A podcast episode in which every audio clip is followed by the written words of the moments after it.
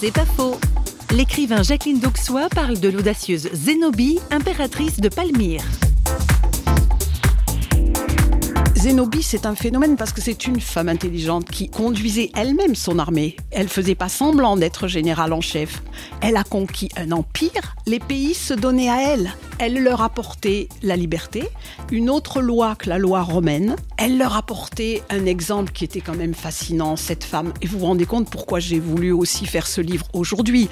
En Syrie, regardez ce qu'on fait en ce moment aux femmes et on les voit, et elles doivent plus aller à l'école, elles doivent plus rien faire. Et celle-là, une arabe, à la tête de sa nation, choisissant elle-même ses généraux, se battant avec eux, allant à la bataille avec eux, comme Bonaparte, comme Alexandre. C'est un autre exemple à donner aux femmes quand même d'aujourd'hui, non?